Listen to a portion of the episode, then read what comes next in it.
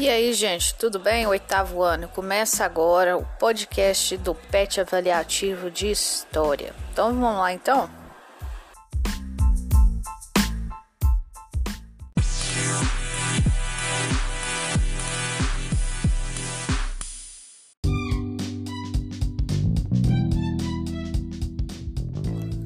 Então, bora lá para a questão número 1. Um. Ciente que o iluminismo foi um movimento intelectual, cultural surgido na França no século XVIII, que criticava as instituições sociais e políticas da sociedade do antigo regime e defendendo o uso da razão na aplicação das leis, a liberdade econômica e o antropocentrismo, explique de que forma suas teorias entrariam em confronto com o absolutismo monárquico e o poder da Igreja Católica.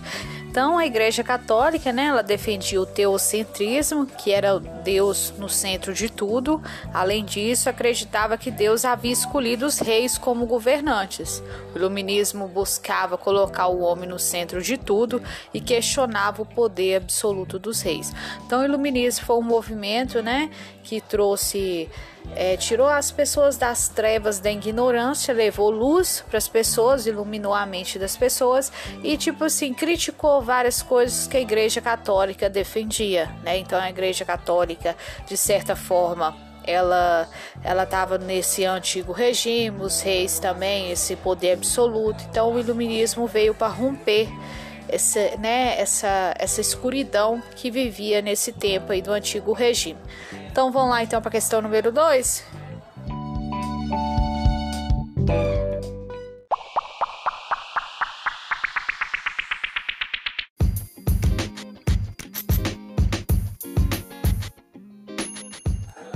A questão 2, pessoal, explique por que podemos afirmar que a vinda da família real ao Brasil em 1808 representou o início de um longo processo de independência de nosso país. Então, por que, que a família portuguesa ela acabou influenciando a chegada dela, acabou influenciando o processo de independência? Então, a vinda da família real para o Brasil, ela trouxe várias mudanças sociais, né? Lembra lá que trouxe a biblioteca real, trouxe né, construções do Banco do Brasil, né, é, mudou várias políticas econômicas, né, lembra lá do pão e o vinho, a política que feita entre Portugal e Inglaterra.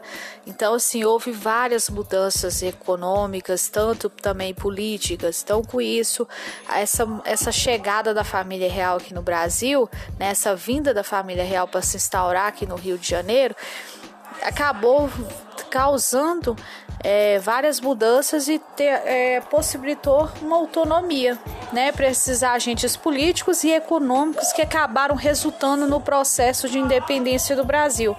Então, gente, bora lá para a questão número 3?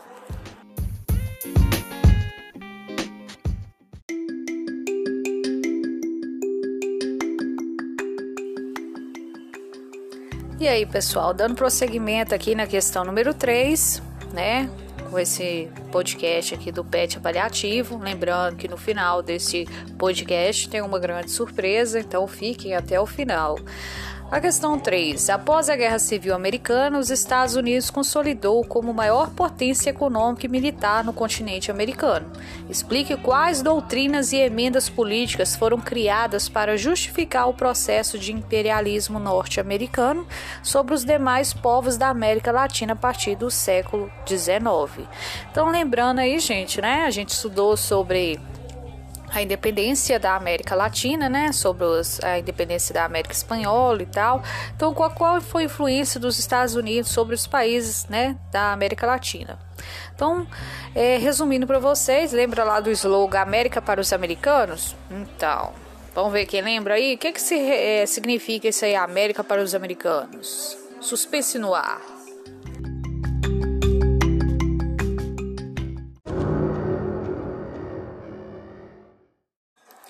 Então, quem sabe o que significa América para os americanos? Essa frase resume a chamada doutrina Monroe, que buscava impedir a influência europeia na América e aumento da influência norte-americana, a construção da base dos Estados Unidos em Cuba e a política do Big Stick que são outros exemplos de interferência dos Estados Unidos. Então, os Estados Unidos, né, ele acabou influenciando boa parte né, nesses, principalmente nesses demais povos da América Latina, acabou influenciando na questão econômica e política, né, devido a essas doutrinas que foram implantadas, né, a doutrina Monroe, a política do Big Stick, que são exemplos de interferência dos Estados Unidos na questão econômica e política desses países aí da América Latina. Então fiquem ligados aí, vamos lá para a questão 4.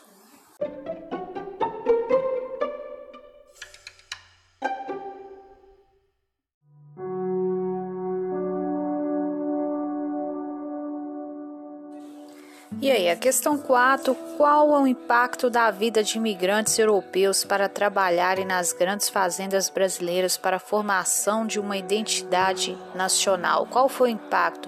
Então, a cultura é algo mutável, né, cheio de mudanças e que sofre influência de diversos fatores. A chegada dos imigrantes trouxe também novos aspectos culturais que foram incorporados à cultura brasileira. Infelizmente, a chegada dos imigrantes europeus fez parte de um um ideal de branqueamento da população e distanciamento da cultura africana e indígena. É, gente, infelizmente essa cultura que a gente vive, a gente é um país miscigenado, mas ainda sofre preconceito pelas nossas próprias origens. É difícil, né, gente?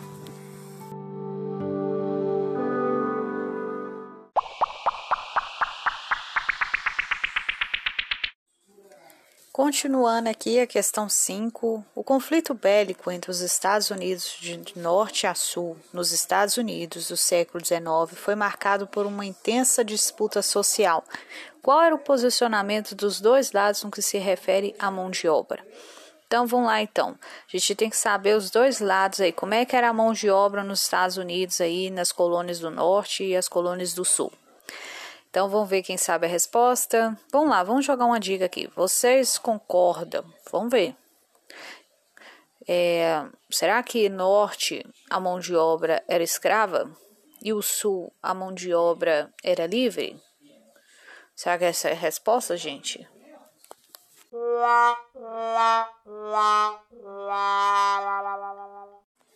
É claro que não, né, gente? Não é isso não, né? Então, norte é mão de obra livre e assalariado, o sul é mão de obra escrava. Essa que é a resposta correta, tá bom, pessoal?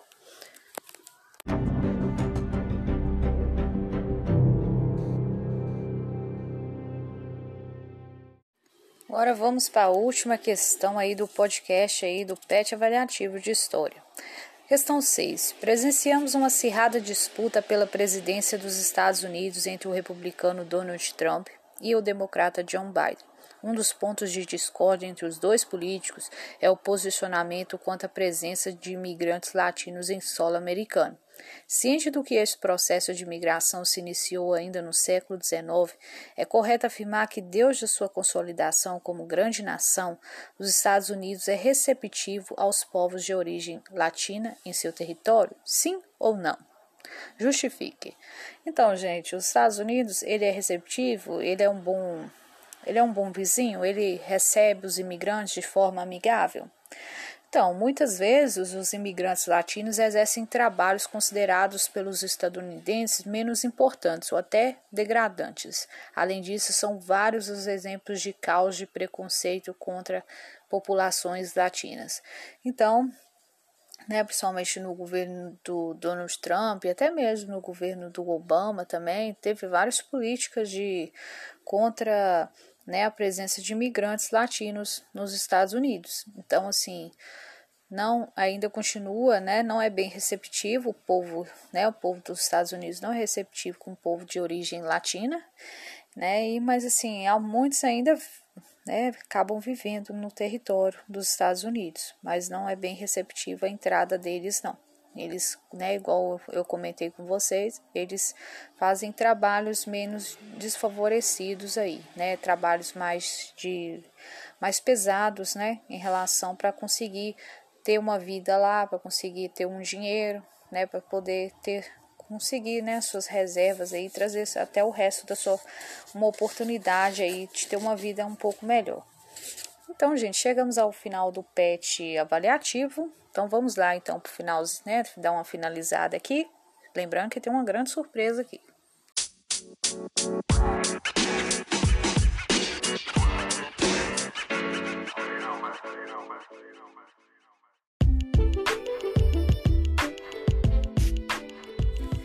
Agora vamos para a autoavaliação, né? Aí no final do seu PET avaliativo tem quatro perguntas. O que, que você aprendeu em história? Então vocês vão marcar sim em parte ou não. Então, quando, por exemplo, aqui, reconheço a importância do iluminismo para a formação da sociedade contemporânea, né, qual é a importância do iluminismo para hoje, atualmente, na nossa sociedade? Você reconhece a importância? Sim, gente, o iluminismo tirou as pessoas da ignorância, as pessoas acreditavam que tudo que acontecia com elas, se elas adoecessem, se elas morressem, era porque Deus quis. Hoje em dia a gente sabe que não é isso, né, gente? É porque pessoa adoeceu, tem uma questão científica, tem um motivo, então não é questão só de fé. Né? Não é, as coisas não é só resolvida a questão da fé, do, do que o padre fala, né? do que o Papa fala, do que o pastor fala. Então, hoje em dia tem um motivo, tem uma um base científica, um estudo. Então, é, vocês reconhecem a importância? Vocês vão falar que sim, em parte ou não. Você compreendeu os fatores que levaram o processo de, de, da América Espanhola? Sim ou não, em parte? Então, tentam responder sinceramente aí. E agora vamos para a pergunta final, valendo um grande prêmio. Então, quem responder essa, essa pergunta, né? Eu espero. E queria agradecer a quem chegou aqui até o final, conseguiu ouvir esse podcast aqui do PET Avaliativo do oitavo ano. Agradeço né, os, você, ouvinte aí. E vamos lá para a pergunta, né? Se você chegou aqui até o final, você tem condição de responder. Então é só enviar um áudio para mim falando a resposta que você ganhará um prêmio, né? Dependendo da sua resposta. Então vamos lá então?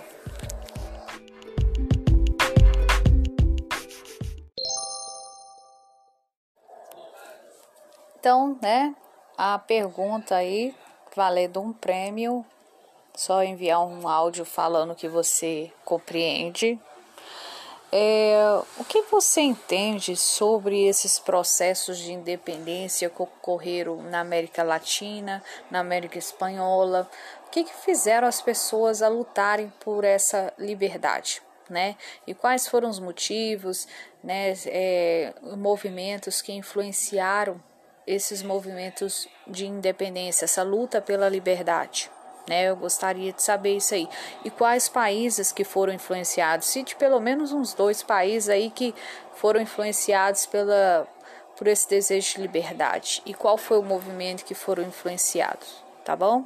Então, e falem a importância dessa luta pela liberdade, tá bom? Então, grande abraço para vocês e obrigada por ter ouvido até aqui.